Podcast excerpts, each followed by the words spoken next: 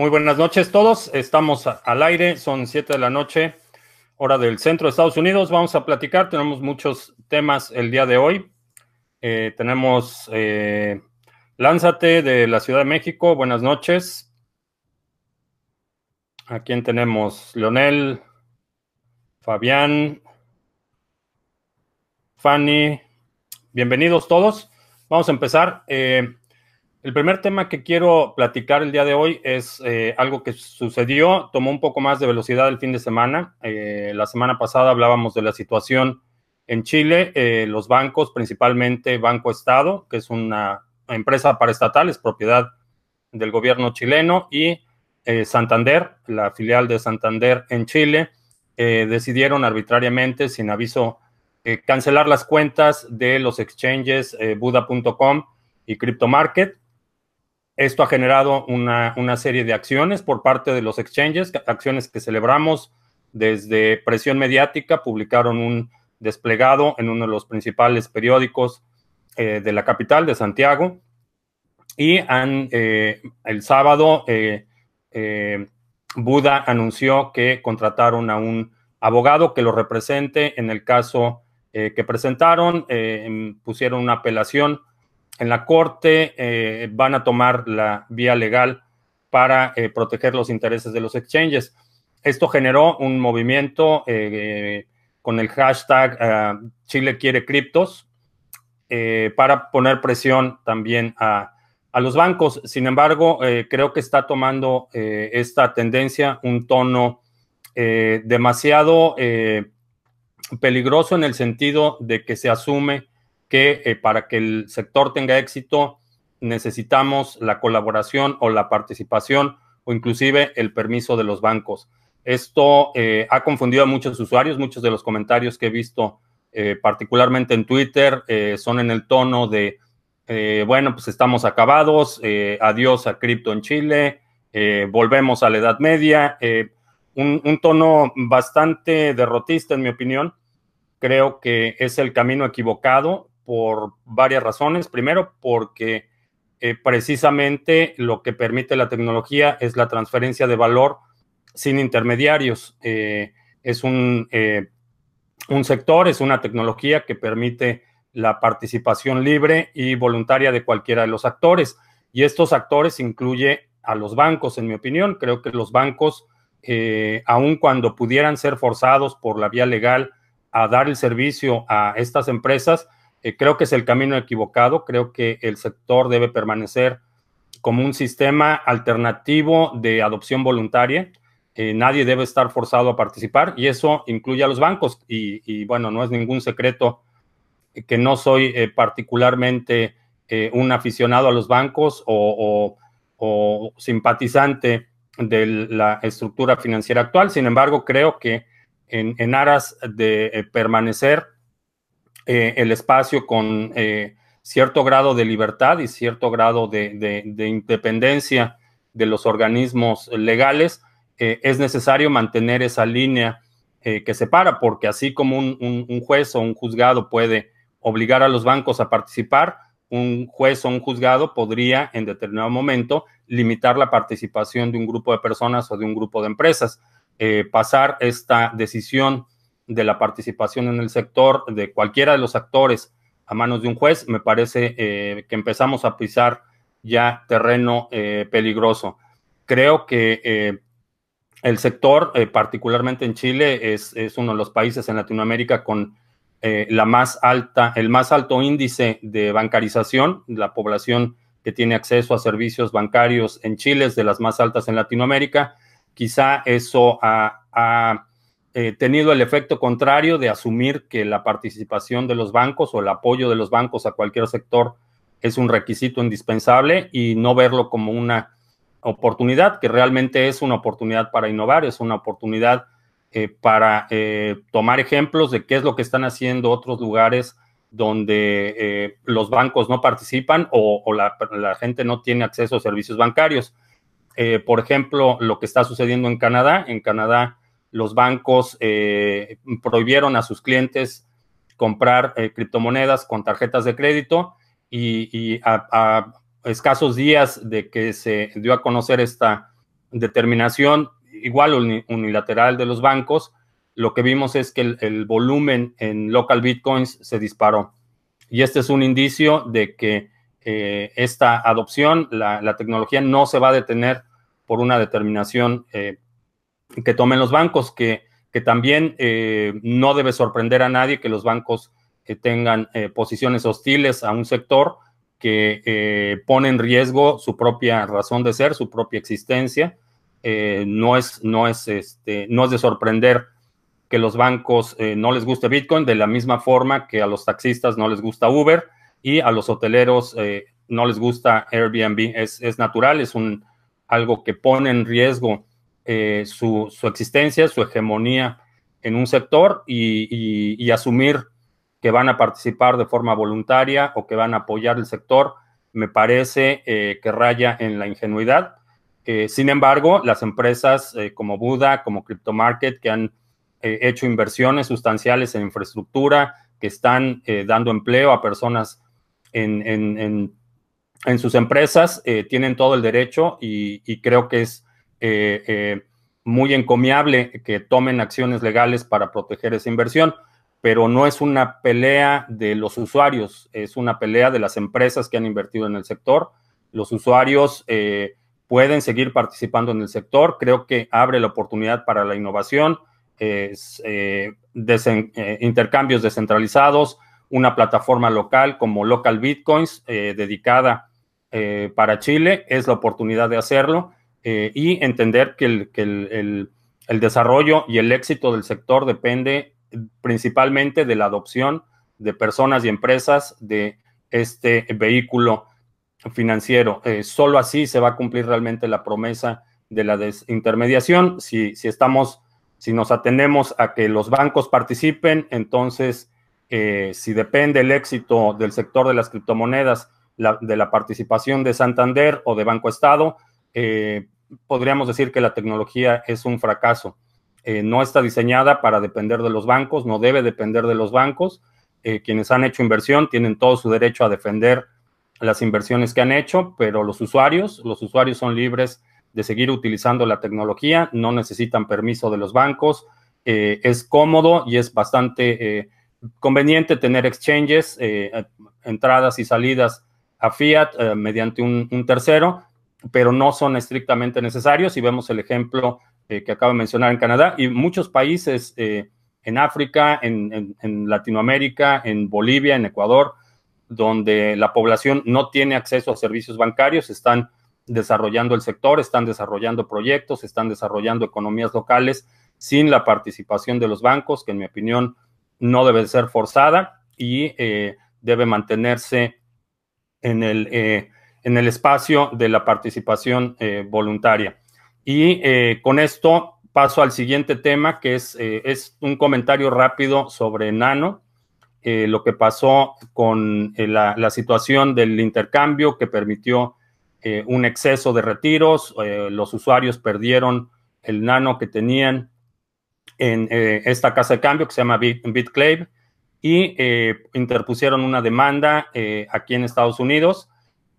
En general, la demanda pide que cubran las pérdidas, pero hay una parte que me parece sumamente interesante. de hecho, estuve platicando con un, con un abogado el sábado sobre este tema eh, la demanda específicamente pide que los eh, desarrolladores del proyecto eh, hagan un hard fork para revertir esos retiros que se llevaron a cabo de forma ilegal en BitClave.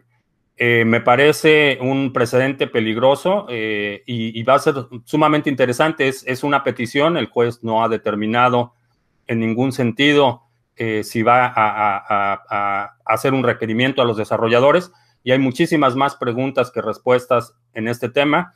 Eh, hay mucha eh, especulación. Eh, el abogado con el que hablé es alguien sumamente experimentado en el sector de, tecnología y descentralización y lo que comentaba era que era sumamente complejo que quizá el juez por ignorancia pudiera emitir una orden para que los desarrolladores hicieran un hard fork para revertir estas transacciones sin embargo, es una orden que no se puede ejecutar. Eh, no pueden forzar a los desarrolladores a a tomar una acción contraria a los intereses de su comunidad. lo vimos en el caso de Apple, cuando el FBI solicitó la colaboración de Apple para desencriptar un teléfono. un juez ordenó que lo hicieran, hubo una demanda posterior y, la, determinación es que un juez no puede obligar a una persona a hacer trabajo eh, para satisfacer una demanda cuando no, es, no está directamente involucrado en la situación. Entonces, eh, es interesante. Eh, por otro lado, está la pregunta de, suponiendo que efectivamente el, juez emitiera esta resolución y efectivamente se llevara a cabo un hard fork, ¿Qué pasaría con todos los nodos? Eh, si esto se quedaría como una red pequeña, eh, únicamente con esas transacciones revertidas, el resto de la red podría continuar con la cadena como está este momento. Eh, definitivamente habría un hard fork, eso es inevitable. creo que por, por la naturaleza del sector, la mayoría de la red se mantendría con la red actual y únicamente aquellos que perdieron sus monedas aceptarían la cadena eh, resultado de este hard fork, la cadena eh, que revierte eh, las transacciones y, en ese sentido estas monedas perderían su valor de forma total porque el resto de la red continuaría con el proceso. es interesante, en el caso de, Nano es bastante, la comunidad está bastante dispersa pero lo que, lo que le, le pregunté al abogado es qué pasaría si eso sucediera con una corporación que está establecida aquí en Estados Unidos. Específicamente me refiero a Zcash, me refiero a, Dash, que tienen una corporación, una entidad que está establecida aquí en Estados Unidos. ¿Qué pasaría si reciben una orden judicial eh, con un mandato de hacer un hard fork para revertir transacciones? ¿Cuál sería su recurso y cuál sería realmente la posibilidad de que, de que eso eh, eh, ponga en riesgo el proyecto en su totalidad.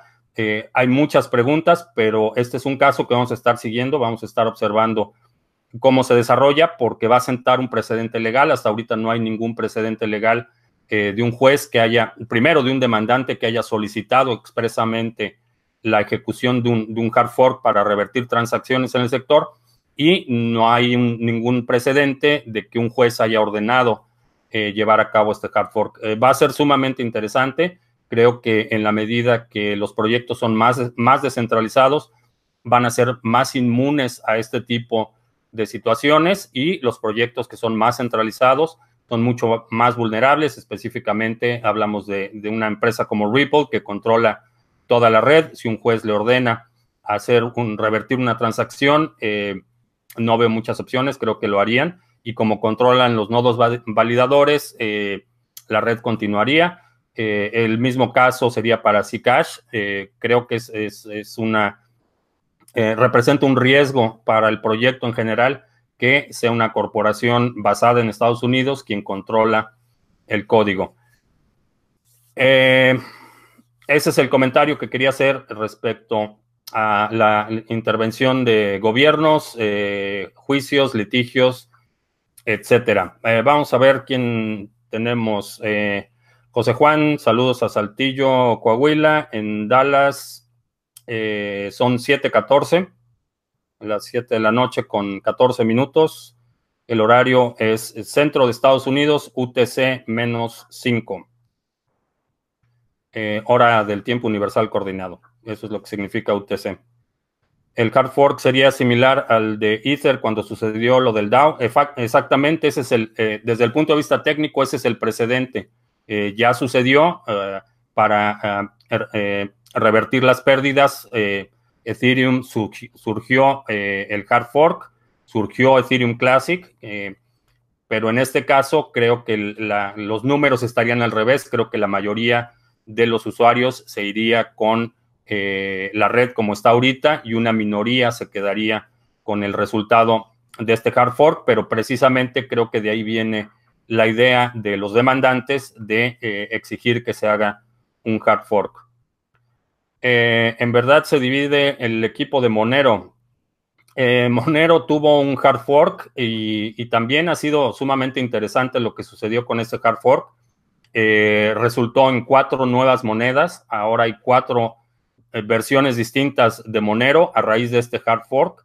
hay un Monero Classic que asumimos que es la misma maniobra que hizo Bitmain con Bitcoin y Bitcoin Classic, un, un hard fork que mantiene el algoritmo como estaba, sin cambios, evita la parte que sea resistente a ASICs y eh, van a seguir minando y van a seguir utilizando ASICs de Bitmain para minar esta moneda. Eh, un efecto interesante es que inmediatamente cuando se dio el hard fork, el poder de minado eh, general de la red de, Monero cayó en un 80% y esto se presta a, suponer que los equipos que está empezando a vender eh, Bitmain en este momento eran equipos que ya habían estado utilizando, que al momento de, suceder el hard fork se vuelven inutilizables y eh, por eso se desplomó la capacidad de minado en la red de, Monero.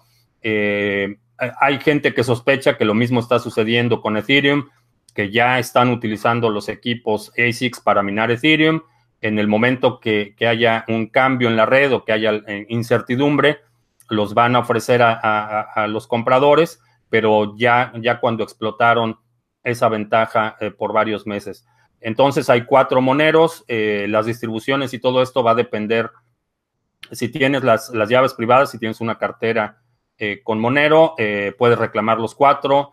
si lo tienes en un exchange, hay algunos que van a soportar distintas versiones de la moneda.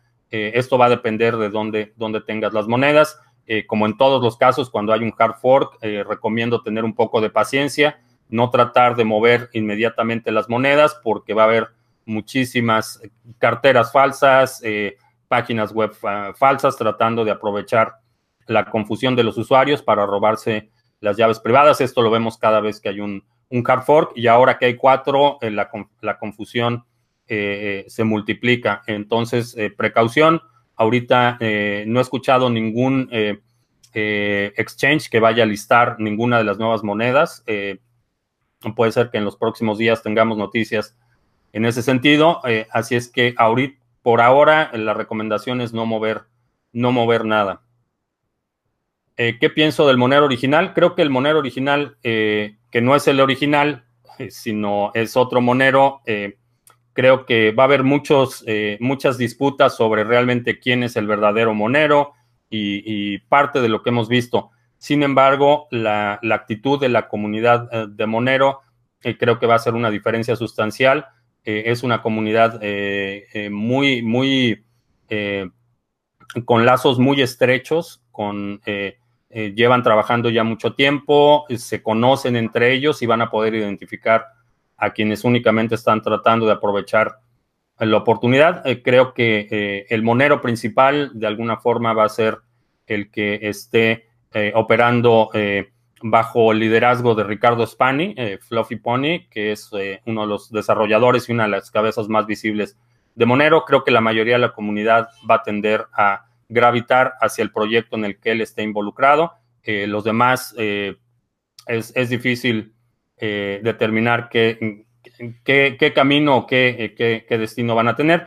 Creo que la mayoría de la comunidad de Monero, por lo menos los fans más, eh, más apasionados, eh, van a gravitar hacia el, fork que esté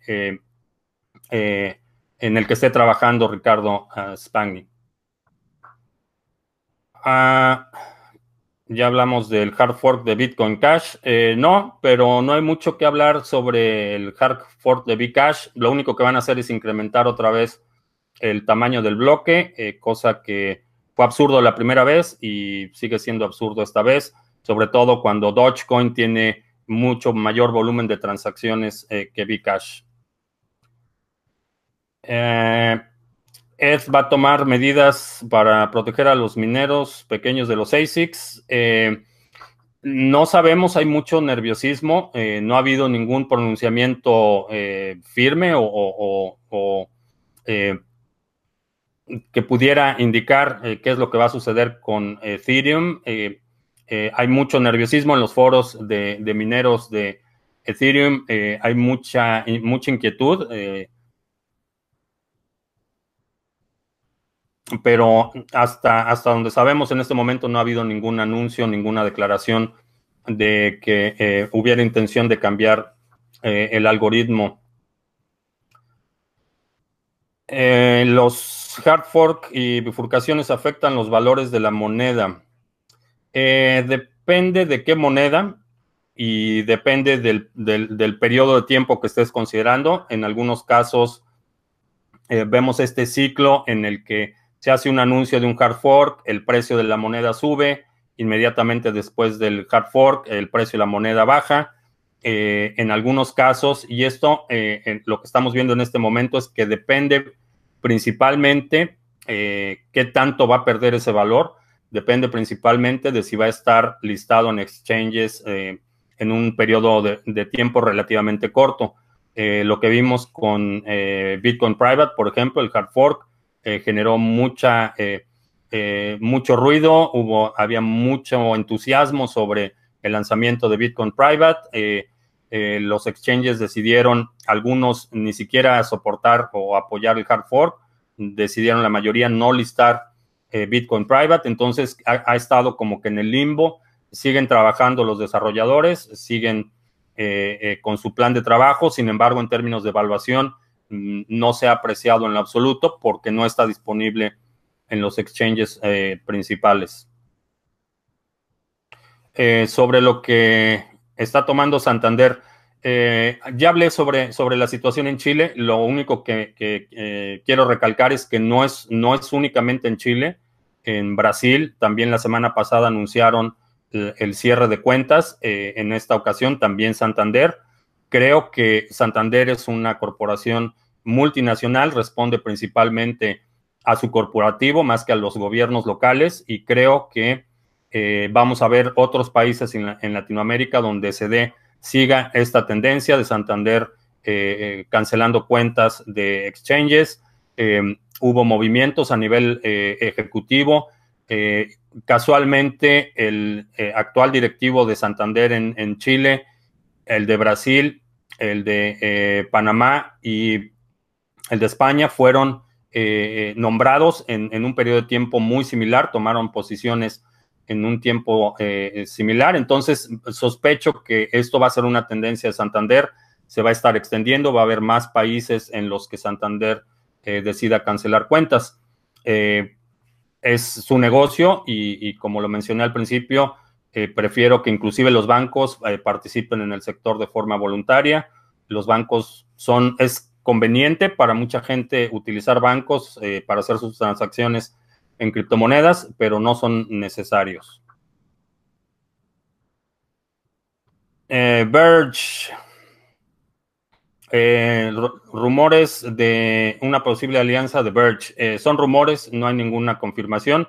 Eh, Verge, lo que, lo que sucedió la semana pasada también es que la red fue sujeta a un ataque del 51%. Alguien acumuló una gran cantidad de poder de minado, empezaron a minar bloques vacíos y a obtener las recompensas, retrasaron todas las transacciones, entonces las transacciones se quedaron atoradas, empezaron a rechazar bloques eh, con transacciones y, fue una situación medio caótica. Eh, hicieron cambios en el software, hicieron un upgrade en la red, eh, resolvieron este problema.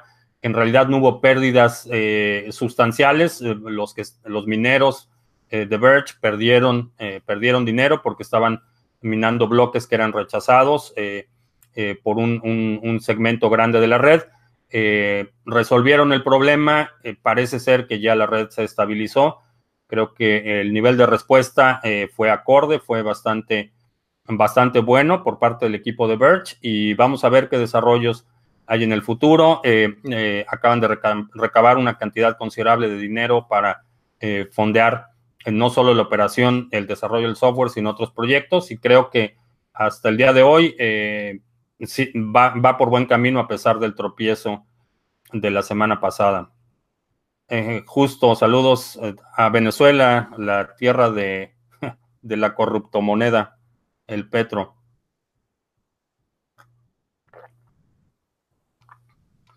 Eh, ¿Qué pasa con BTC si USA hace su criptodólar? va a pasar lo mismo que con el petro cualquier moneda nacional emitida por un gobierno no deja de ser distinto al dinero que ya existe. está sujeto a las mismas políticas económicas, a la misma presión inflacionaria, a, la misma devaluación. El problema no es el vehículo, no es si el dinero es físico, electrónico, sino el problema es que la política monetaria está determinada por esta mentalidad de corto plazo de los políticos en turno. Entonces, eh, no importa si utilizan la tecnología de la cadena de bloques para emitir una moneda, que finalmente van a poder controlar la emisión, controlar la deuda, restringir, eh, censurar transacciones. Eh, es en este momento la, tecnología deja de tener sus principales atributos, sus principales atributos y, justamente la razón por la que es tan poderosa es porque es una estructura, un diseño de red que es inmutable, que es descentralizada y que es distribuida. Entonces, si quitas cualquiera de esos tres ingredientes, eh, la realidad es que no deja de ser una base de datos lenta e ineficiente. Por eso las, eh, los blockchains eh, privados o propietarios van a tener el mismo destino que tuvieron los intranets que se pusieron muy de moda en los noventas. surgió Internet, todo, todo el mundo quiso tener su intranet y los intranets terminaron en el olvido porque es un modo ineficiente pierdes todas las cualidades eh, de la tecnología y asumes eh, todas las desventajas de la tecnología obsoleta. Entonces, eh, que si puede tener algún efecto en cuanto a precio, pudiera, pudiera ser que sí, pero en cuanto al desarrollo de la tecnología, no importa si es un gobierno quien lo emite, si es una empresa privada, mientras sea un proyecto centralizado, controlado por un grupo de personas que tienen sus propios intereses y que pueden censurar transacciones, que pueden bloquear nodos, que pueden tomar decisiones arbitrarias sin necesidad del consenso total de la red. Eh, son, son proyectos que eh, creo que van a terminar en el olvido porque desde el punto de vista de, eficiencia, la, cadena de bloques es una base de datos muy, muy ineficiente. Eh, si vas a hacer eso, puedes hacer lo que hace eh, eh, OneCoin, que es una base de datos y nada más cambian los saldos ahí. No hay cadena de bloques, no hay validación, no hay consenso, no hay nada, es simplemente un, ledger en una base de datos y eso lo puedes hacer con cualquier otra tecnología de forma mucho más eficiente. No necesitas los nodos, no necesitas el consenso, no necesitas a los mineros. Si de todos modos una, una entidad de forma unilateral puede revertir, cancelar eh, cancelar saldos, bloquear cuentas, eh, eh, modificar la emisión o tomar cualquier decisión en cuanto a la política monetaria, una base de datos es mucho más eficiente. Para eso está SQL o pueden utilizar MongoDB o cualquier otra solución de bases de datos. staking de Cardano. Sí, el staking de Cardano vas a poder hacer staking con cualquier cantidad. Eh, va a haber pools de staking. De hecho, la semana pasada eh, mandamos la solicitud para hacer un pool de staking, para operarlo, eh, para que la comunidad de criptomonedas pueda tener un pool hispano en, la red de Cardano. vamos a empezar la fase beta, nos van a entregar el software a finales de este mes. Vamos a poner un servidor dedicado a este proyecto. Vamos a tener un pool de staking primero en testnet y calculo que para, para, finales de mayo o junio eh, ya se libere la versión final, eh, la siguiente actualización, se liberen los pools de eh, staking de Cardano y vamos a tener un pool de staking, vas a poder participar con cualquier cantidad. El Bitcoin podría tomarse como un refugio de valor ante la guerra comercial entre China y Estados Unidos. Sí, definitivamente sí. es un buen, buen refugio existe un cartel económico que está actuando en el precio del Bitcoin. Eh, ¿Existe gente con poder para influenciar el mercado? Sí. Eh, cada vez es menor el, poder de influencia, cada vez vemos que estos periodos, estas eh, fluctuaciones muy violentas son más reducidas y en la medida que el mercado madura, va a ser cada vez más difícil manipular el mercado en términos de casas de cambio, eh, en la medida que nos movemos a casas de cambio centralizadas, a un mercado mucho más distribuido, menos concentrado y dependiente de casas de cambio. Creo que vamos a ver menor eh, volatilidad, pero definitivamente sí hemos visto incidentes en los que alguien vende una cantidad enorme de Bitcoin y afecta el precio del mercado. Eh, no quedan claras las preguntas del registro del registro de qué Starman. Si me puedes aclarar.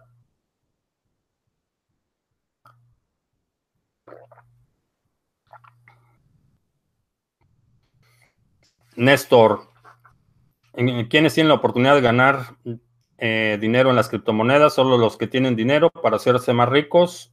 Eh, sí, definitivamente tener dinero ayuda, pero la oportunidad es abierta, es eh, la tecnología está empezando y puedes desarrollar proyectos. De hecho, ahorita en unos minutos les voy a enseñar algo que he estado trabajando, que es un prototipo que le permitiría a cualquier persona vender eh, productos electrónicos en Internet, eh, me refiero a eh, productos digitales, ebooks o acceso a un video, si produces una película, cualquier cosa puedes cobrar directamente en Bitcoin, controlar el acceso a este material en Internet y puedes ganar Bitcoin. Esa es, esa es la, la ventaja. No necesitas invertir capital, puedes invertir talento, puedes invertir tu tiempo, tu inteligencia, puedes vender algo que ya tengas o puedes eh, de tu actividad regular, como generas tus ingresos de forma regular, puedes pedir, eh, ofrecer a tus clientes, si tienes clientes, que una parte te lo paguen en Bitcoin.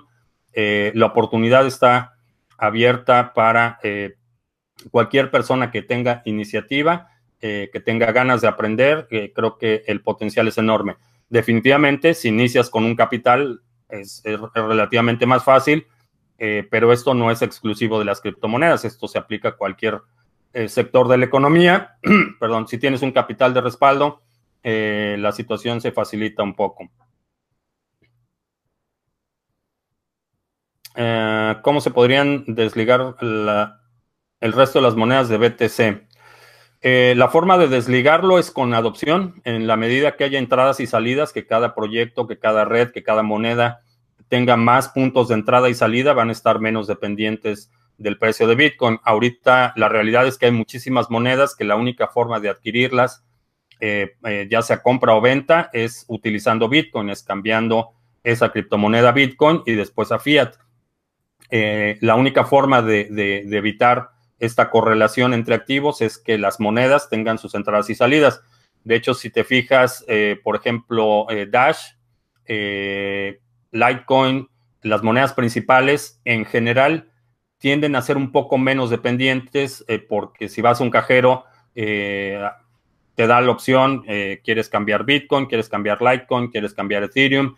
Entonces el hecho de tener esas entradas y salidas directo a fiat creo que va a, minorar esta correlación. También en la medida que se adopten las monedas y que los comerciantes puedan seleccionar qué moneda aceptan y eh, va a haber menos, menos dependencia.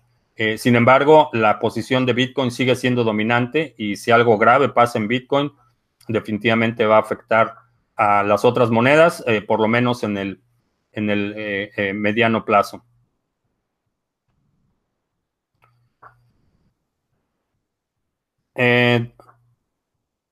¿Dónde vas a poder mandar la información del staking de Cardano?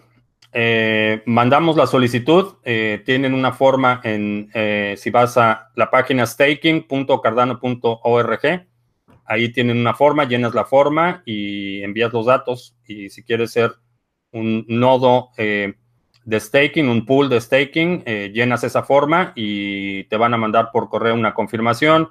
Ahí dice las instrucciones de cuánto se van a tardar, el timeline y todo esto. Eh, sobre los Rockefeller y Soros. Eh, no, no he comentado más que es algo que ya lo habíamos anunciado desde hace meses. Sabíamos que era cuestión de tiempo para que los grandes capitales eh, empezaran a tener interés en las criptomonedas y, ya está sucediendo. Ese es, ese es todo el comentario. En realidad hay mucha especulación sobre las intenciones eh, de George Soros particularmente, que tiene una reputación eh, bastante ambivalente, eh, pero la realidad es que están buscando hacer dinero, están buscando crecer sus capitales y tienen mucho dinero, entonces vamos a ver un flujo de una inyección de capital considerable en el sector. Y, en la medida que, personajes eh, de renombre empiecen a entrar en el sector, vamos a ver eh, una desbandada de inversionistas. Eh, creo que era algo que se veía venir ya desde hace meses. Existe la plataforma Creative Chain. sí, el proyecto de Creative Chain es, es bastante interesante tienen su propia moneda y, en general la implementación y todo esto es, un poco más complicada.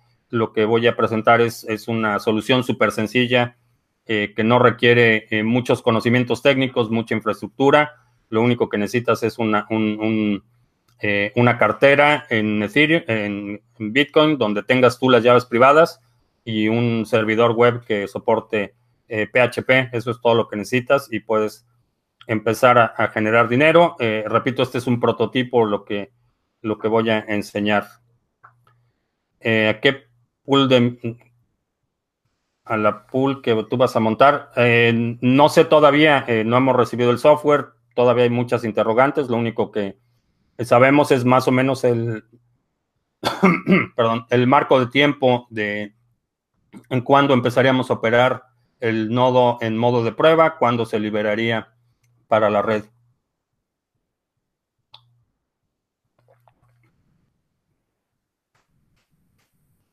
Eh, Nano puede sustituir a BTC. Mm, no lo creo. Eh, en Cardano habrá master nodes. No, va a haber eh, nodos de staking donde puedes juntar los recursos para obtener mayores recompensas sin necesidad de tener tu cartera abierta todo el tiempo, pero nada más. Con la actualización de Cardano, eh, tienen, no sé, no sé a cuál 55% te refieras, tienen varios, varios rubros, cada rubro tiene su propio avance. Específicamente la situación del staking, eh, la última vez que chequé estaba en el 75%. Como acabo de mencionar, eh, ya están preparando el software para los pools de staking. Los vamos a probar en el mes de, abril y mayo, lo que resta de abril y mayo, y probablemente para junio ya están liberados en la red. Eh, es cierto que NIO forma parte de un fondo chino de 1.6 billones de dólares. Eh, no, no forma parte del fondo, pero creo que se va a ver beneficiado por esta determinación. creo que este, NIO está posicionado para beneficiarse del auge de las criptomonedas en China.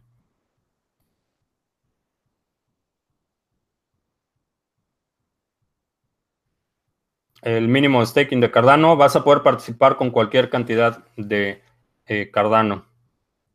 Ok, eh, vamos a hacer una breve pausa para algunos anuncios. Eh, Ok.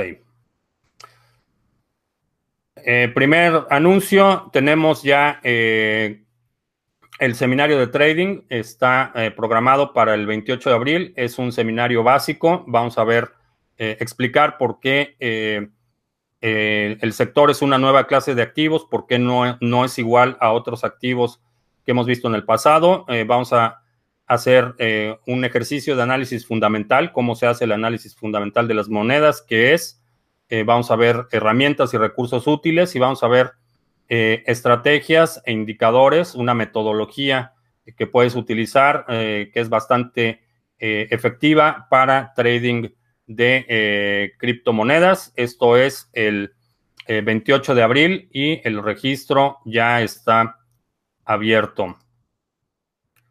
Enseguida tenemos eh, el 5 de mayo la sesión del grupo privado. Este es un grupo eh, de inversionistas. Nos reunimos una vez al mes. Eh, son inversionistas ya con portafolios más, más extensos.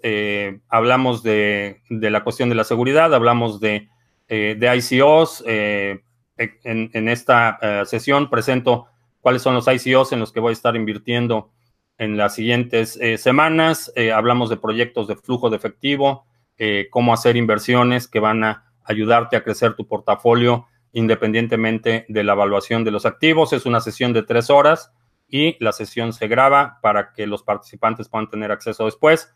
ya está abierto el registro, está limitado a 25 participantes y aquí en criptomonedas, de hecho en la descripción dejé los links a todos estos eventos.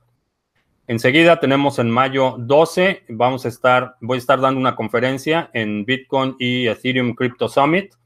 Eh, vamos a hablar de, la adopción y el crecimiento del sector en Latinoamérica.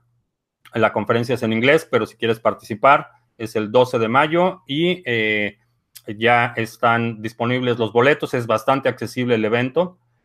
El siguiente es eh, Future Tech Expo, septiembre 14 al 16.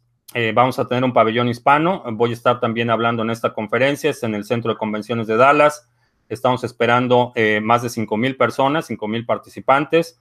Es un evento bastante grande y va a haber eh, speakers de, primer nivel. Va a estar Tim Draper, va a estar Randy Zuckerberg, va a estar mucha gente hablando sobre qué es lo que sigue en el sector de las criptomonedas. vamos a tener un pabellón hispano, vamos a tener eh, presentaciones de proyectos de Latinoamérica.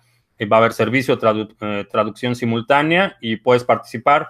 En la descripción aquí abajo dejé también el link para que te puedas registrar y ahí hay un código que si utilizas ese código tienes un 10% de descuento en tu acceso.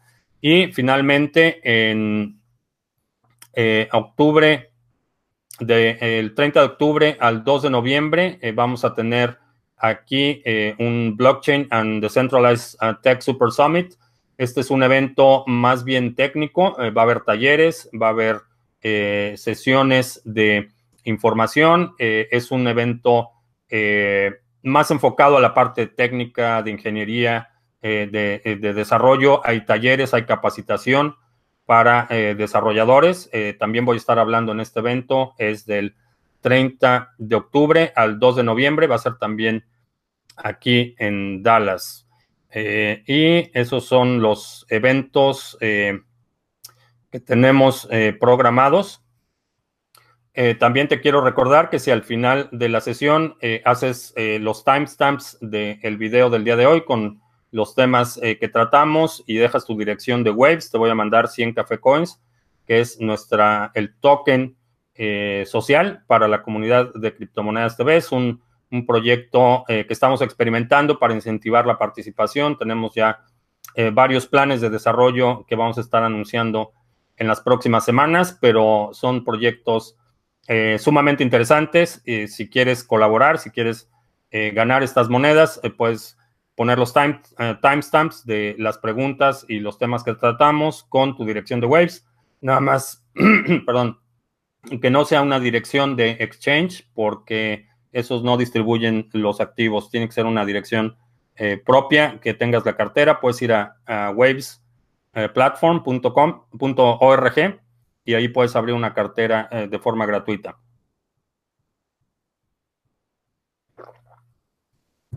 Salud para los que dicen que es una grosería que tome café durante las transmisiones. Ok. Ah, vamos a ver a quién más tenemos. Eh, The Waves. Eh, Waves es un proyecto interesante. Creo que en términos de conveniencia ofrece eh, mucha facilidad. Tiene una ventaja que las funcionalidades construidas en el protocolo son más bien limitadas a la emisión de activos. Y esto tiene una ventaja y una desventaja. En términos de implementación es muy fácil de implementar en términos de llegar al mercado, tiene eh, construido su propio mercado de activos. Entonces, si emites una moneda, si creas tu propia criptomoneda, inmediatamente está disponible en el eh, mercado interno, en el exchange que tiene interconstruido la plataforma. En ese sentido, es bastante conveniente. Eh, en términos de, flexibilidad, no es muy flexible. Hay muchas cosas que no se pueden hacer eh, de forma nativa en el protocolo, que se tienen que implementar otras eh, soluciones. Creo que cumple un propósito, creo que tiene su razón de ser, tiene su espacio y, en general creo que han hecho un buen trabajo en el desarrollo en términos de, apreciación y, evaluación en el largo plazo. hay muchas interrogantes, sobre todo porque tiene todavía un componente alto de eh, centralización, entonces no sabemos exactamente cuál vaya a ser el futuro. cómo funciona la red de, Waves es que es, prueba de participación, proof of stake. puedes tener un nodo, puedes recibir recompensas por tener este nodo completo y estar validando transacciones cuando te toca el sorteo. Sin embargo, hay pools de, staking en la red de, eh, de, eh, Waves eh, que se están concentrando demasiado.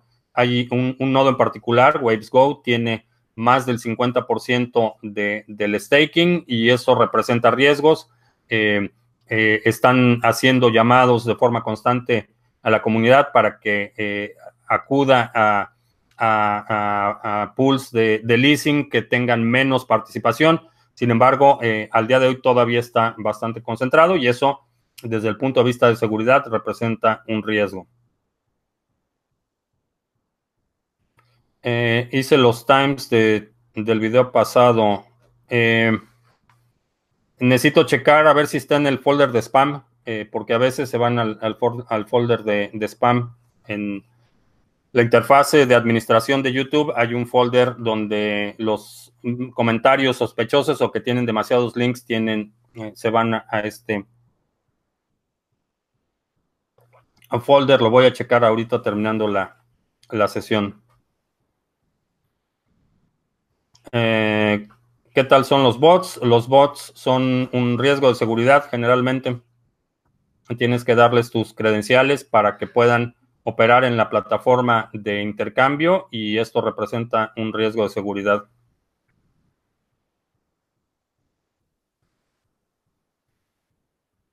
Wager, ¿qué hay de nuevo? Eh, no he escuchado nada de Wager. Eh,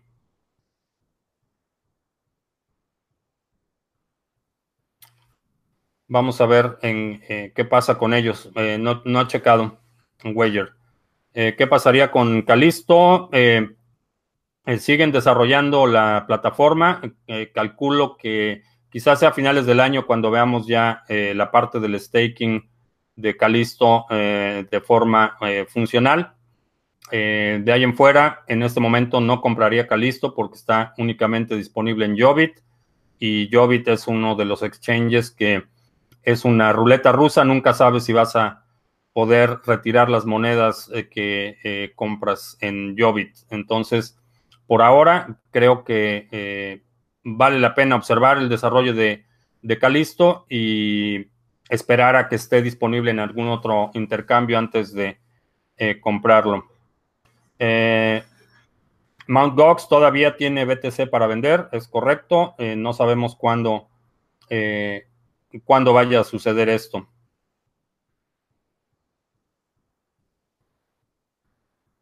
a los tiempos de implementación de IOTA y si es verdad eh, que Microsoft va a invertir en ella. Eh, no, no sabemos eh, si es verdad que Microsoft va a invertir en IOTA. siguen desarrollando proyectos, acaban de contratar a un ejecutivo de, me parece que viene de Volkswagen. creo que están haciendo buen trabajo en, en IOTA. En Calisto ya se puede minar en su testnet, eh, sí, pero no sabemos cuándo se vaya a liberar la red principal.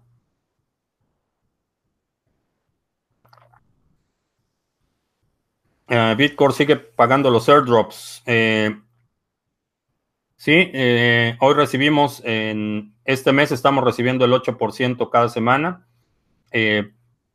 según los cálculos, posiblemente alcance la distribución hasta finales de mayo, pero eh, hoy, en el día de hoy, hubo una distribución más grande de lo que normalmente distribuyen y parece que eso va a cortar el periodo eh, quizá una semana.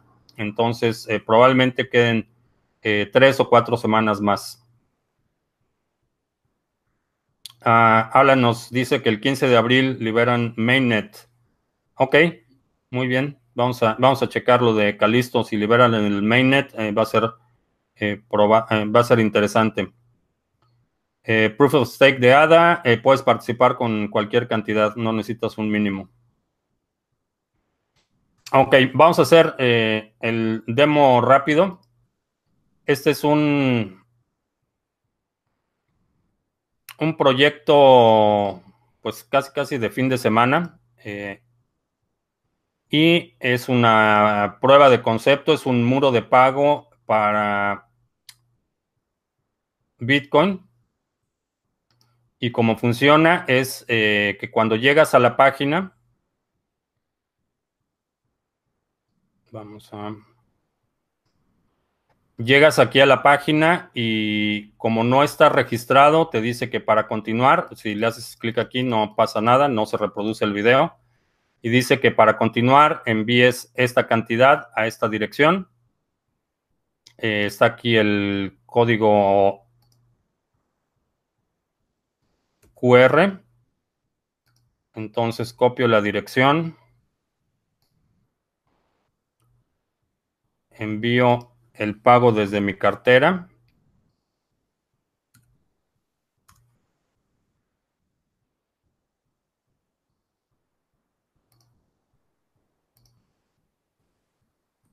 Copio el total que voy a enviar.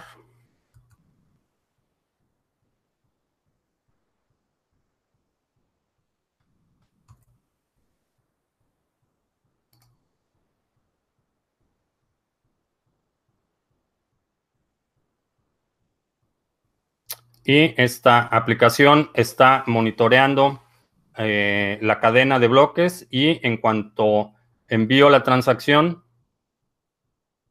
hago clic aquí para confirmar que ya envié el pago. Y ya puedo reproducir el video.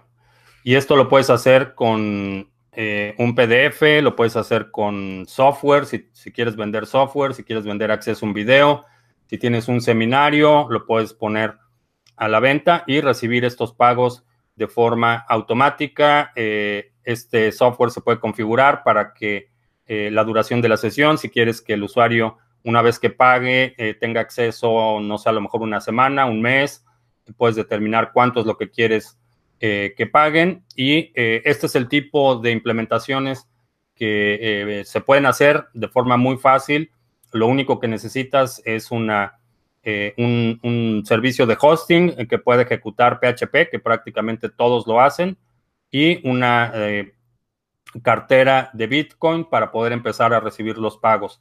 Eh, la implementación es, sumamente simple y, y, creo que este es el camino para quienes tienen algún talento, que lo puedan hacer de forma autónoma sin tener que participar en una plataforma, sin tener que hacer intercambio de monedas eh, tenemos ahí algunos materiales, eh, por ejemplo, estoy pensando para eh, los seminarios, particularmente el seminario de trading, hacer el seminario en vivo, poder resolver dudas de los participantes y la grabación ponerla disponible al público en general a cambio de un pequeño pago. eso es algo que, que estamos trabajando, pero este tipo de implementaciones se pueden programar muy fácil. Si tienes experiencia programando PHP, eh, lo puedes hacer en, un fin de semana, puedes ofrecerlo a negocios locales, puedes ofrecerlo a gente que conoces que tiene negocio y empezar a generar pagos en Bitcoin de esta forma. lo único que se necesita más, más, más que el dinero o recursos para invertir, lo que necesitamos es gente que tenga iniciativa, que tenga ideas y que ejecute esas ideas, no importa si las ideas son grandiosas. Eh, mencionaba eh, en alguna de las transmisiones que en este momento no necesitamos un sistema interplanetario de comunicación basado en blockchain, no necesitamos eh, una superinteligencia artificial que gobierne los sistemas de votación del mundo. lo que necesitamos es gente que esté desarrollando proyectos pequeños, ideas prácticas, que esté implementando, que esté incentivando la, eh, la aceptación y hay un espacio para estos proyectos eh, súper ambiciosos, súper grandes. Hay un, sector y hay un espacio, pero eh, mucha gente se desanima porque cree que necesita o miles y miles de dólares para invertir en estos proyectos o que necesita tener doctorados en criptografía para poder participar en el sector. La realidad es que se requieren muchos talentos, se requiere talento de comunicadores, de desarrolladores, de, emprendedores pequeños que, pongan una solución en marcha y, a partir de eso empezar a construir eh, una, economía que sea sostenible en el largo plazo y que no dependa de estas grandes infusiones de capital. Particularmente esto es cierto para Latinoamérica.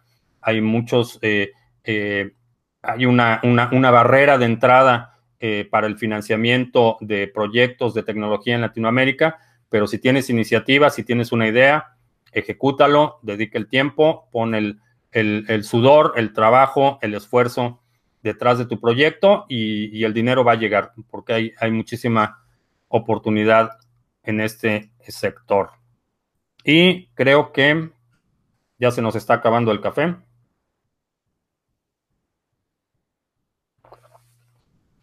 Eh,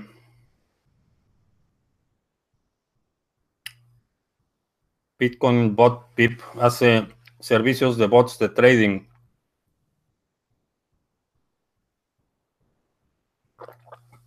Eh, Sacrosanto Golgota es desarrollador y eh, va a pensar en un proyecto. Pues hay muchísimos proyectos. Eh, ¿De dónde se puede tomar ese código PHP? de aquí. Ese es, lo programé yo. A lo mejor lo pongo a la venta. Eso, es algo que no había sucedido. No, no, había, no había pensado el, código, pero a lo mejor lo pongo a la venta. ¿Qué les parece? 5 dólares por descarga del código.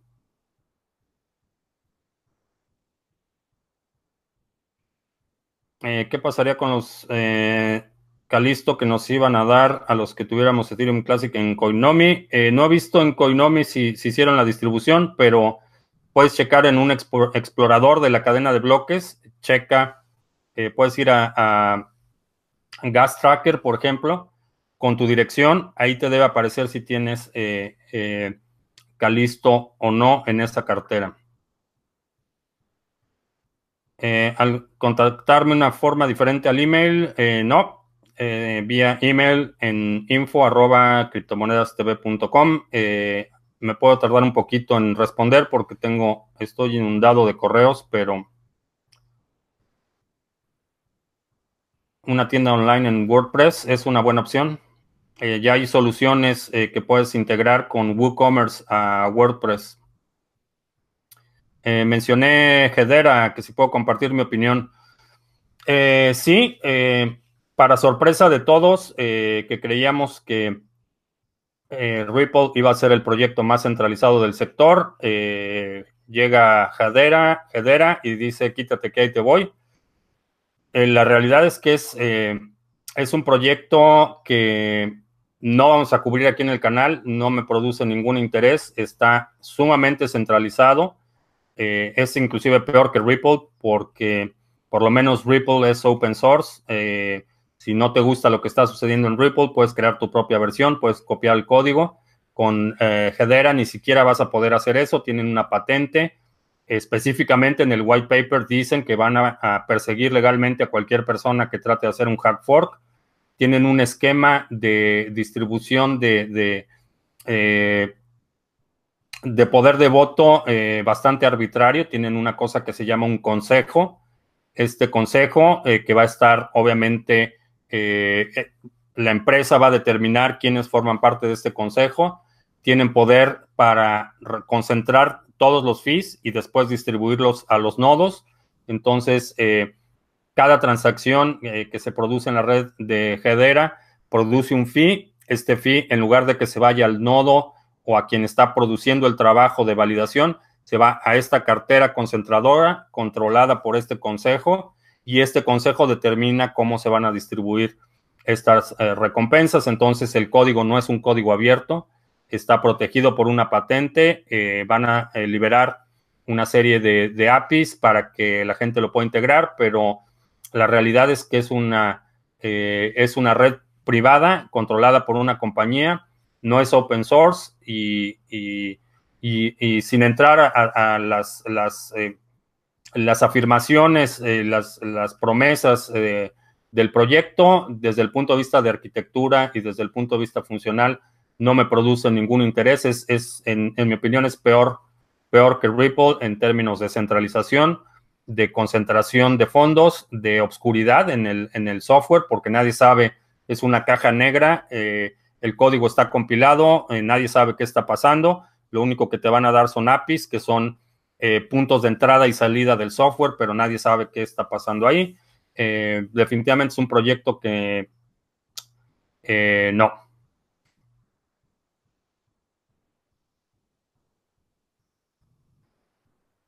El cobro online de bitcoins que está desarrollando PrestaShop.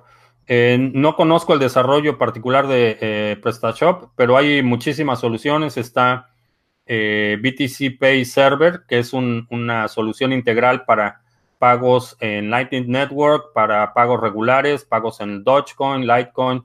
Eh, ya está en español, terminé, eh, bueno, ayudé ahí a hacer la traducción de la interfaz en español. ya está disponible, ya se puede implementar. Es open source. si eres desarrollador, puedes participar, colaborar en ese proyecto también. Eh, ¿Cómo veo a BAT? Eh,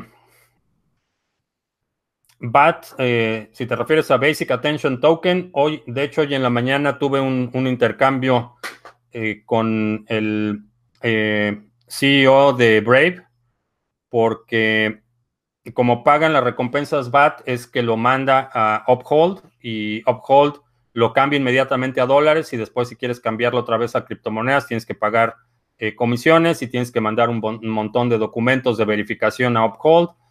Entonces, eh, lo que comentaba con el, CEO de Brave es que eh, ¿por qué no eliminan a Uphold por completo? ¿Por qué no le pagan directamente a los creadores transfiriendo el VAT a una cartera en Ethereum y nos quitamos de intermediación? parece ser que por cuestiones legales tienen que verificar, hacer ciertas verificaciones de identidad antes de transferir el dinero, entonces parece que van a integrar eh, alguna solución de identidad como Civic para que recibas como creador los pagos directamente en BAT a una cartera de Ethereum, pero por ahora todos los pagos los transfieren a Uphold y la verdad es que prefiero evitar a los intermediarios eh, cuando no son necesarios. Eh, ¿Qué pasará?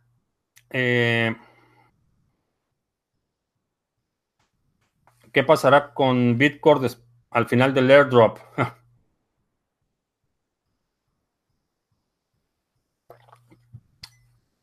Esa es una excelente pregunta. Eh, la especulación es que va a subir de precio. Ahorita lo que, eh, lo que sucede cada semana es que el lunes eh, la gente recibe BAT, el lunes lo vende. hay un exceso de BAT en el mercado los días lunes martes y miércoles empieza a recuperar un poquito, el fin de semana sube de precio otra vez, sábado y domingo sube de precio y el lunes se repite este proceso. Lo que va a suceder cuando ya no haya distribución el lunes es que va a haber de repente una, una escasez en el mercado, creo que esto va a disparar el precio. Por otro lado, los desarrolladores están muy activos, ya están... Eh, ya presentaron el prototipo de cajeros eh, que van a instalar en Europa para Bitcoin, eh, creo que va por buen camino y, aunque difícilmente vamos a ver eh, Bitcoin a, niveles de, Bitcoin, eh, creo que en términos de apreciación va a ser una buena inversión a largo plazo.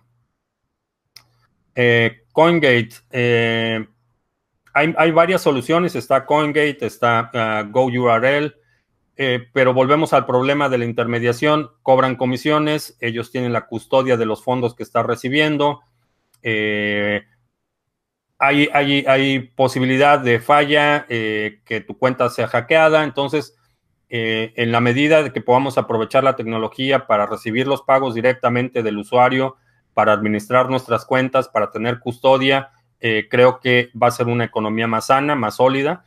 Y, en términos de, independencia, no dependes de un tercero que te libere pagos.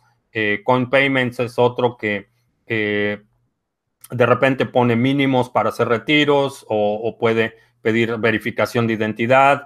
Eh, estás dependiendo de un tercero para esa integración y, digo, el, código que programé son en realidad a lo mejor 150 líneas de código. Eh, no se necesita mucho para poder tener tu propia solución que tú puedas vender directamente a tus clientes y recibas el pago directamente sin ningún intermediario. Eh, ¿Por qué Cardano soluciona los hard fork en su moneda? Uh, ese es una algo que se está integrando al diseño de Cardano. Eh, no nos da tiempo de discutirlo en, este, en esta transmisión porque es un tema bastante complicado. Necesito explicarles exactamente cómo eh, está diseñada la red, cómo funciona el consenso en la red de, Cardano y, eso va a tomar un, rato.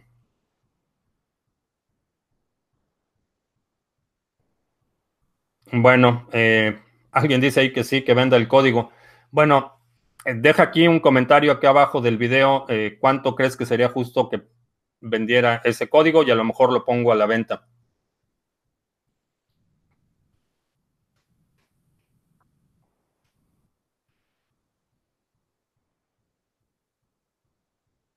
Ya se acabó el café, así es que vamos a dar por terminada la sesión de hoy. Eh, te agradezco mucho que me hayas acompañado. vamos a estar en vivo el próximo miércoles a las 7 de la noche a través de YouNow. Vamos a hacer la transmisión otra vez simultánea en YouTube para que también podamos eh, tomar preguntas de los suscriptores en YouTube. Y el viernes estamos transmitiendo a través de Twitch. Este, eh, estas transmisiones las estamos grabando, poniendo el formato en audio para, por si quieres escucharlo mientras estás manejando, mientras estás en el transporte público, en bicicleta, haciendo ejercicio, lo que sea, puedas escuchar mi dulce voz. Bien, eh, por mi parte es todo. Eh,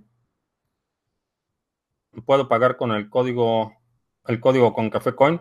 Mm, podría ser una buena opción. Eh, la única cuestión con los pagos de Café Coin, y esto es algo que, bueno, les voy a, adelantar un poquito rápido.